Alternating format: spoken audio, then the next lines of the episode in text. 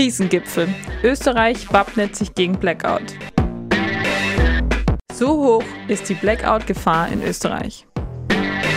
Blackout. Ein großflächiger Stromausfall ist ein reales Risiko. Blackout. Das sollten Sie zu Hause haben.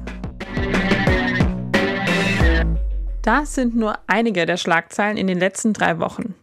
Liest man sich durch die verschiedenen Artikel durch, ist die eindeutige Botschaft, dass ein Blackout in Österreich und auch im Rest von Europa eine reale und große Gefahr ist. Aber stimmt das? Wie wahrscheinlich ist ein Blackout? Müssen wir uns auf diese Gefahr aktiv vorbereiten oder ist die Panik in den Medien übertrieben? Wissenschaftsradio.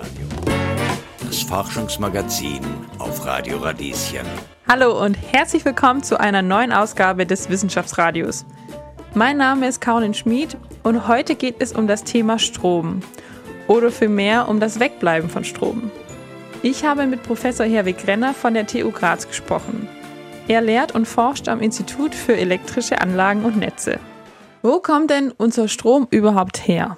Er kommt aus den ganzen Kraftwerken, die so rundherum in ganz Europa stehen. Angefangen von den schönen Wasserkraftwerken, die wir in Österreich haben, bis hin zu den umstrittenen Atomkraftwerken in Frankreich oder den gewünschten Windkraftwerken in Deutschland. Also wir haben einfach einen großen Mix. Und das Ganze wird in ein großes Netz eingespeist, das ganz Europa verbindet. Und dieses Netz hat in Europa verschiedene Betreiber. Naja, das sind natürlich unterschiedliche Besitzer und unterschiedliche Betreiber, aber die stimmen sich natürlich ab. Ich meine, das kann man sich so vorstellen wie, wie das Autobahnnetz, das ganz Europa verbindet. Und natürlich ist in jedem Land eine andere Gesellschaft verantwortlich, aber ich kann trotzdem mit dem Auto von einem Land ins andere fahren. Das ist, das ist alles miteinander verbunden. Österreich ist ein Stromtransitland. Was heißt das denn genau? Die Erzeugung haben wir zum Teil jetzt mit, mit Windenergie im Norden von Deutschland, sei es am Land oder im Meer draußen. Und wenn jetzt die Wetterlage es zulässt, wird dort sehr viel produziert. Und damit wird der Strom dort sehr billig. Und es gibt natürlich andere Länder, beispielsweise im Süden, Italien, die dann profitieren wollen und diesen billigen Strom kaufen wollen. So, und der muss jetzt irgendwo dorthin transportiert werden. Und Österreich liegt natürlich jetzt irgendwo genau in der Mitte von Europa. Das heißt, wenn da jetzt so von Norden nach Süden oder von Osten nach Westen Strom transportiert wird, dann geht das natürlich zum Teil auch durch Österreich durch. Und das ist quasi der Punkt, warum wir auch als Stromtransitland bezeichnet werden. Wie kann es zu einem Stromausfall kommen? Ja, da müssen natürlich mehrere Dinge zusammenkommen, die sozusagen nicht funktionieren. Leitungen, die ausfallen, die dann nicht verfügbar sind kann zum Beispiel sein durch äh, einen wilden Orkan, der über Europa saust und die Hälfte der Leitungen zerstört. Oder, ich weiß nicht, etliche Kraftwerke, die ausfallen. Also es müssen verschiedene Dinge passieren und gleichzeitig vielleicht auch ein sehr hoher Bedarf sein an, an Strom. Dann kann es im schlimmsten Fall zu einem Blackout kommen. Wie wahrscheinlich ist denn so ein Blackout für Österreich? Sagen wir mal so, man kann nicht einmal sagen für Österreich oder für Deutschland wie gesagt, wir sind ja ein zusammenhängendes Netz. Wenn, dann wird es wahrscheinlich mehrere Länder betreffen. Abgesehen davon, dass sich vielleicht welche dann schnell trennen können. Wie wahrscheinlich? Also ich würde sagen, sehr unwahrscheinlich. Man kann es nicht ausschließen. Ja, es, es kann, kann übermorgen passieren. Ich glaube es nicht, aber man weiß es nicht. Das Risiko ist natürlich vorhanden, aber es ist sehr gering. Aus, aus, aus, mehreren Gründen. Wir haben das so natürlich auf der einen Seite die Dinge, die das Netzbetrieb schwieriger machen sind eben Photovoltaik, Wind und was weiß ich was alles. Äh, auf der anderen Seite haben wir aber auch immer bessere Werkzeuge bei den Netzbetreibern. Das heißt, die können ihr Netz immer besser regeln und steuern und beobachten und kontrollieren. So gesehen sehe ich jetzt nicht unbedingt ein erhöhtes Risiko. Stromausfälle gibt es ja öfter und vielleicht auch ein bisschen größere. Was ist denn aber gemeint, wenn man von einem Blackout spricht? So wie Sie sagen, Stromausfälle gibt es viele. Ich sag mal, wenn man in Kärnten in einem Gebirgstal wohnt, dann ist man es gewohnt, dass wahrscheinlich jeden Winter, ich weiß nicht, zehn Tage der Strom mal ausfällt. Das ist ganz logisch. Das sind so lokale, kleine Ausfälle irgendwo im Verteilernetz. Das mag zwar lokal wie ein Blackout sein, wird aber jetzt nicht quasi das, was man so als Blackout bezeichnet. Der Blackout so im landläufigen Sinne ist eher wenn wirklich große Teile des Übertragungsnetzes, das sind also diese ganz großen Leitungen, diese großen Stahlmasten, wenn die ausgefallen sind. Und da rede ich davon, dass also jetzt wirklich ein beträchtlicher Teil von Europa betroffen wäre. Das würde man dann als Blackout bezeichnen. Und je größer das ausgefallene Gebiet, desto schwieriger ist es natürlich unter Umständen wieder zu versorgen. Wenn man sich jetzt vorstellt, 2003 gab es ja den Blackout in Italien. Da war also wirklich nur Italien betroffen. Resteuropa hatte noch Strom. Das heißt, da konnte man sehr leicht dann von den Grenzen hin beginnend wieder Italien wieder versorgen.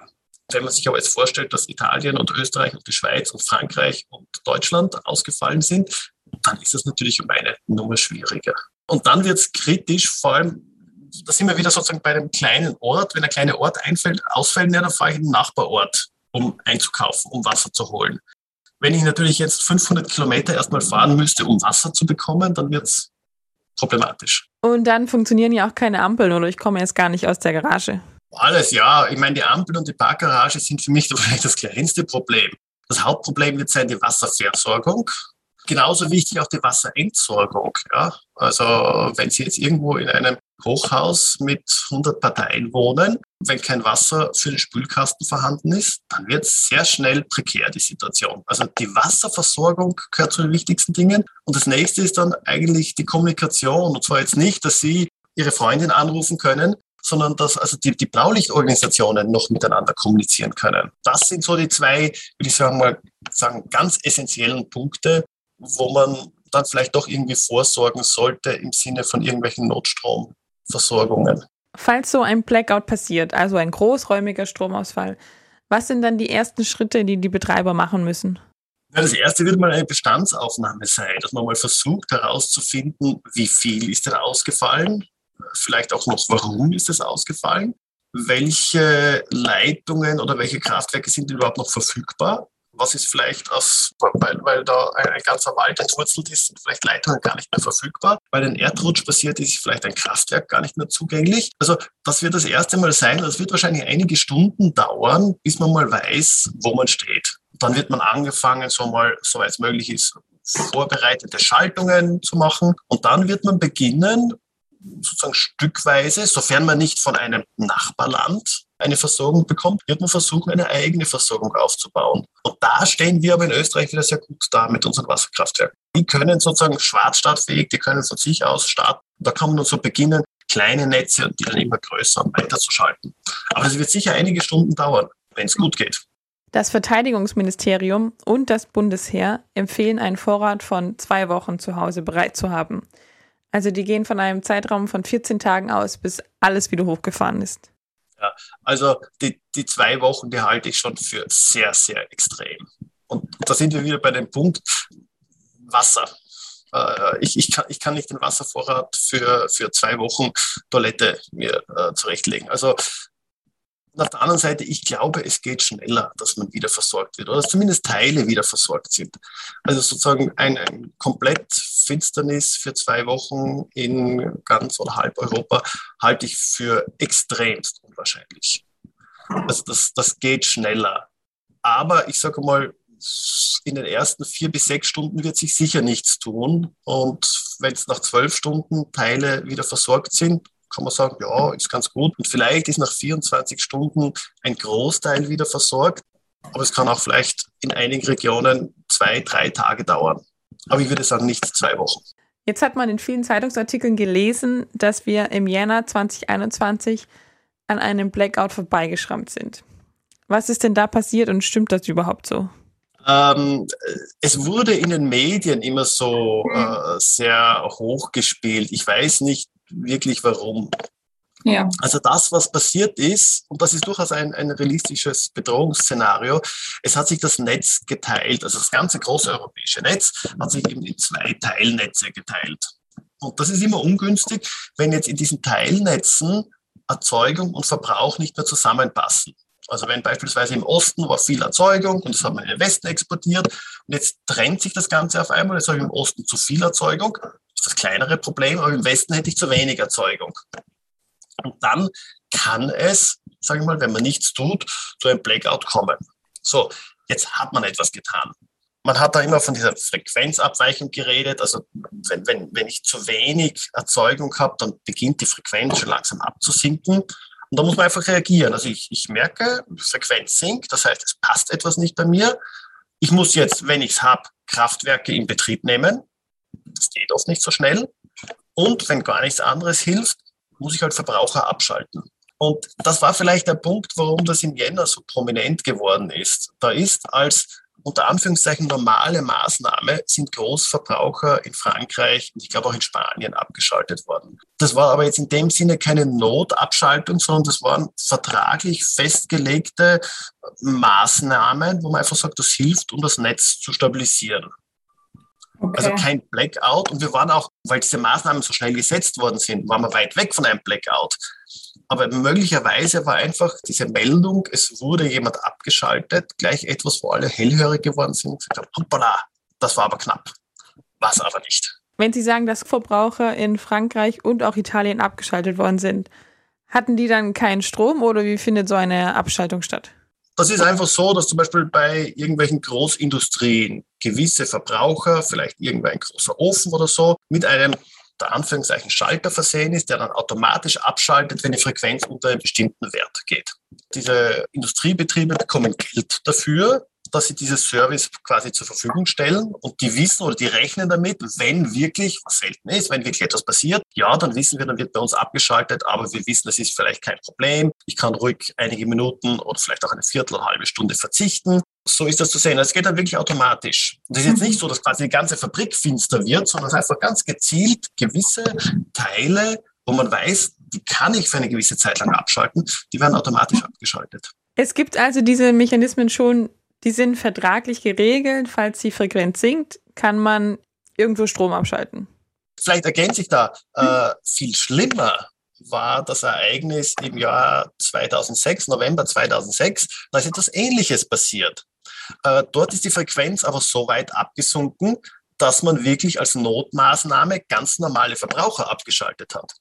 Also das Netz konnte man wieder retten, aber es war jetzt nicht nur diese Abschaltung von einigen, wo man eh Verträge gehabt hat, sondern wo wirklich etwa 20 Prozent der Bevölkerung einfach total weggeschaltet wurden.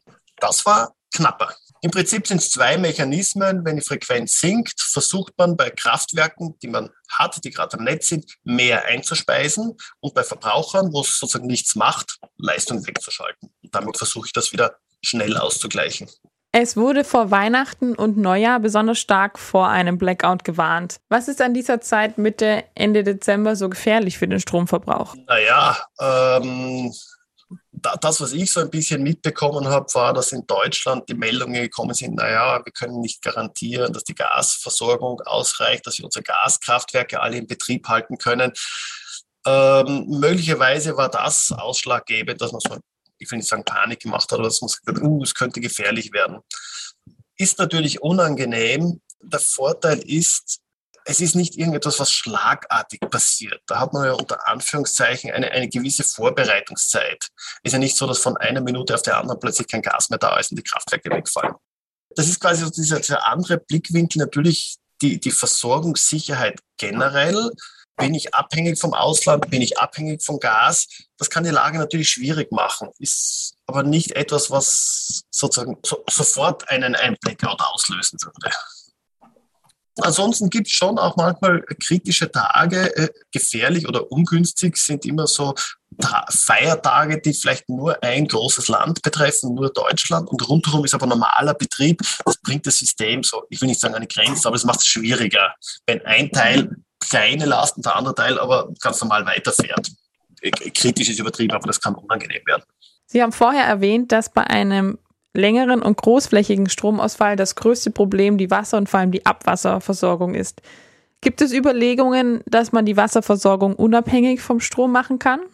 Ähm, es gibt natürlich viele Überlegungen. Äh, das, das spielt sich dann so eben auf ja, Gemeindeebene üblicherweise ab, wo man einfach überlegt, kann ich äh, mit einem Notstromaggregat äh, und sei es ganz einfach so ein Notstromaggregat, das hinten an den Traktor angeflanscht wird, an den Gemeindetraktor, kann ich damit vielleicht zumindest eine Pumpe betreiben, so dass ich meinen Wasserhochbehälter füllen kann. Das funktioniert schon in einigen Gemeinden, nicht überall, aber da gibt es Überlegungen und das ist ein vernünftiger Weg. Also ich halte das quasi auf der Gemeindeebene, dort Maßnahmen zu setzen, für sinnvoller und zielführender, als wenn jetzt jeder Haushalt für sich versucht, irgendwie zu bunkern oder was auch immer. Also sollte sich nicht jede und jeder ein Notstromaggregat zulegen. Nein, also das, das, das wäre für mich eigentlich so ein bisschen ein Angstszenario, dass jetzt in jedem Keller dann so ein Generator läuft. Ich möchte nicht wissen, wie viele Tote wir dann durch Kohlenmonoxidvergiftungen hätten. Also das ist, glaube ich, die viel größere Gefahr. Gefährdet die Energiewende mit dem geplanten Kohle- und Atomausstieg die Stromsicherheit? Ja, es, es macht es nicht leichter, ich sage mal so. Ich glaube auch nicht, dass wir bis 2030 das schaffen, so wie das geplant ist. Aber warum jetzt schwieriger, wenn wir uns natürlich jetzt auf ausschließlich Wind und Photovoltaik verlassen würden, dann bräuchten wir wahnsinnig große Speicher. Denn da gibt es die sogenannte Dunkelflaute, also sozusagen in der Nacht und es geht kein Wind. Ja, woher hole ich mir dann die Energie? Entweder ich habe noch andere Kraftwerke, und das ist der Punkt, wo jetzt natürlich die Franzosen sagen, Atomkraft, ganz, ganz wichtig ist eine Option, ganz sicher. Äh, oder ich habe riesige Speicher. Ähm, wir haben in Österreich mit den Pumpspeicherkraftwerken gewisse Speicherkapazitäten, aber die reichen vermutlich wirklich geradeaus für Österreich. Da könnten wir also nicht ganz Europa versorgen. Also da muss ich noch irgendetwas tun. Und sei es, dass man irgendwelche moderne Gaskraftwerke, die dann irgendwie auch schon mal vorbereitet sind für Wasserstofftechnologie, dann solche jetzt baut und in Betrieb nimmt, das wird wahrscheinlich ein Faktor sein, den man, den man braucht, um erfolgreich und auch zuverlässig dann die, die Energiewende umsetzen zu können. Wissenschaftsradio, das Forschungsmagazin. Jeden Dienstag von 10 bis 11. Alle Infos unter radio-radieschen.at.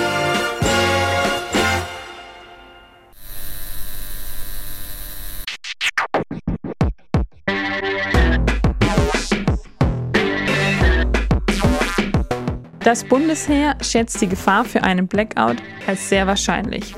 Auf der Internetseite des Bundesheers findet man einen Ratgeber für den Notfall. Ich habe mit Hauptmann Marcel Philipp Taschwer über die strukturellen Vorbereitungen gesprochen. Herr Taschwer, zuerst mal die Frage, was Sie beim Bundesheer unter einem Blackout verstehen.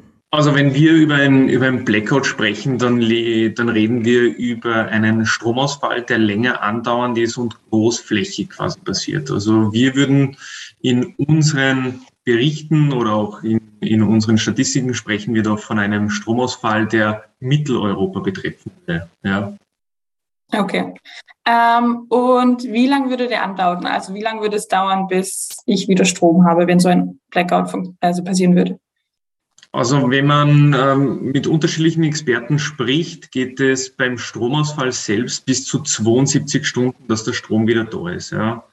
Ähm, das Wichtige oder das Wesentliche dabei ist aber, dass die Nachwirkungen quasi, auch wenn der Strom dann wieder da ist, sich länger ziehen als diese 72 Stunden. Das heißt, bis zu 72 Stunden kein Strom, aber was auch danach kommt, um wieder Generatoren hochzufahren, um quasi wieder am alltäglichen Leben teilzunehmen, das dauert dann wesentlich länger. Was ist das größte Problem bei so einem Blackout?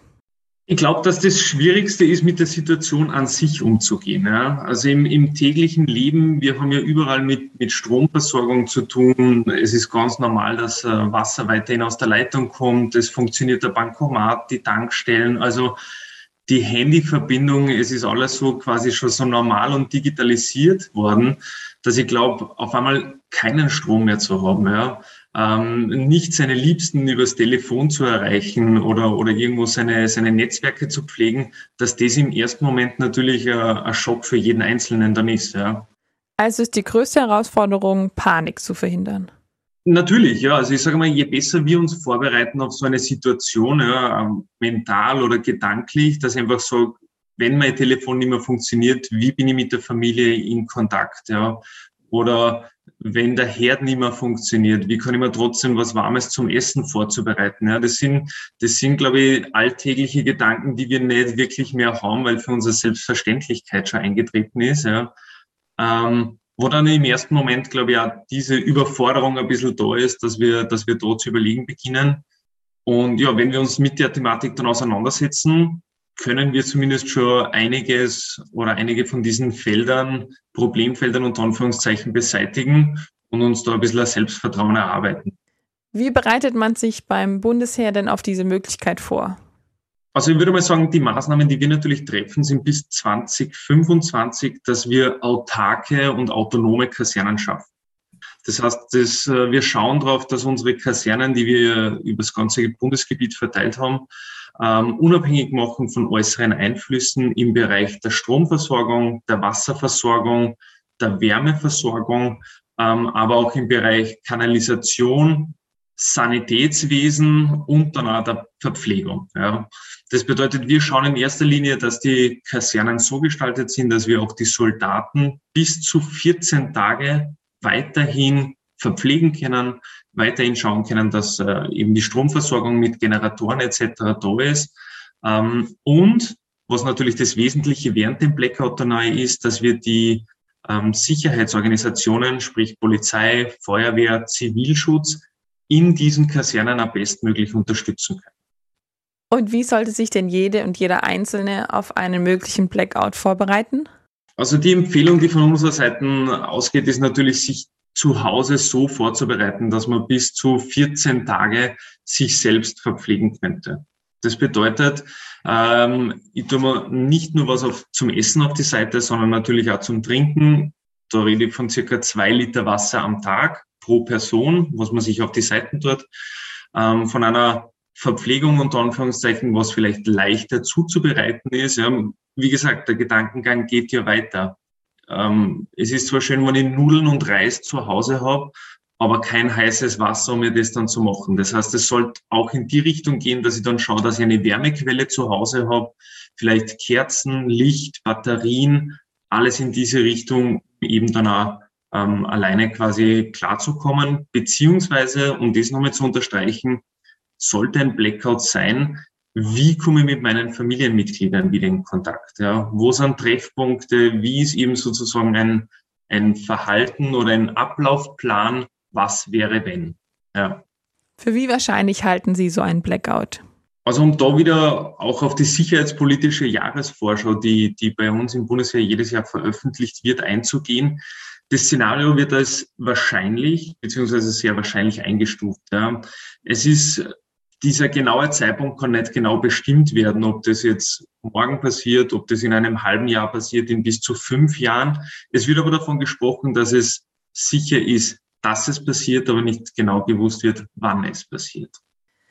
Seit ich denken kann, und das sind schon ein paar Jahre, gab es kein Blackout in Europa. Warum ist die Wahrscheinlichkeit in den nächsten fünf Jahren so hoch?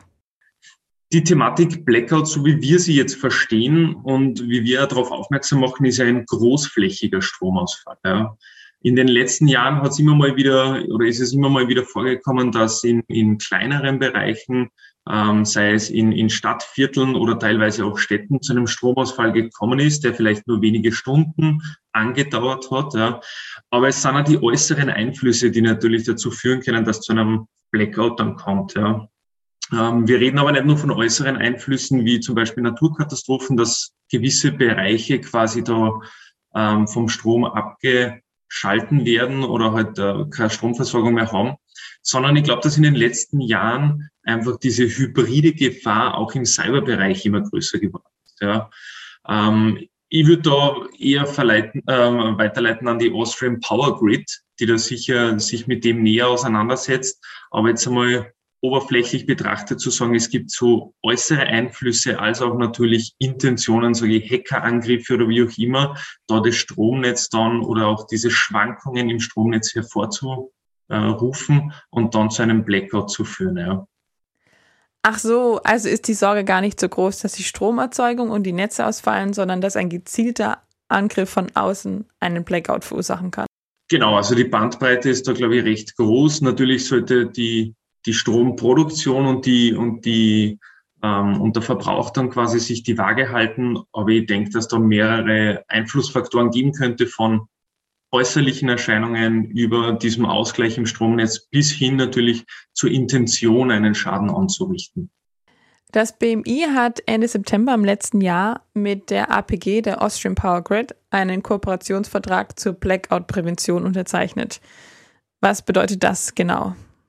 Also wir haben mit, sowohl mit Bund als auch mit den Gemeinden natürlich geschaut, dass wir, sollte ein Blackout passieren, in erster Linie die Einsatzorganisationen unterstützen, aber bereits auch jetzt im Vorfeld, sei es auf Gemeindeebene, Bundesebene, ähm, jetzt schon bereits Pläne auszuarbeiten und Maßnahmen zu ergreifen, dass wir dann natürlich bestens gerüstet sind, weil wir im Vorfeld jetzt schon gemeinsam trainiert unter Anführungszeichen haben, uns vorbereitet haben auf die Abläufe und auf die Organisationsstrukturen. Und ja, also ich glaube, dass wir da gut vorbereitet sind und natürlich immer weitere Schritte, größere Übungen etc. vornehmen, dass wir da dann auch gewappnet sind für den Fall, wenn es passiert.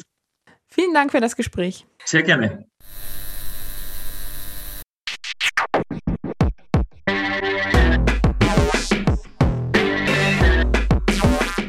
Okay, was haben wir also gelernt? Ein Blackout, also ein großflächiger und langanhaltender Stromausfall in mehreren Ländern in Europa, ist jederzeit möglich, jedoch sehr unwahrscheinlich. Die beruhigende Nachricht ist, dass sich sowohl Netzbetreiber als auch das BMI auf einen Ernstfall vorbereiten. Und sollte es tatsächlich zu einem Blackout kommen, ist genau das das Wichtigste. Ruhe bewahren. Also keine Panik und vielleicht einfach nur zur Sicherheit mit den Ängsten mal einen Treffpunkt für den Notfall ausmachen. Vielen Dank fürs Zuhören. Mein Name ist Caroline Schmid und das war das Wissenschaftsradio auf Radio Radieschen.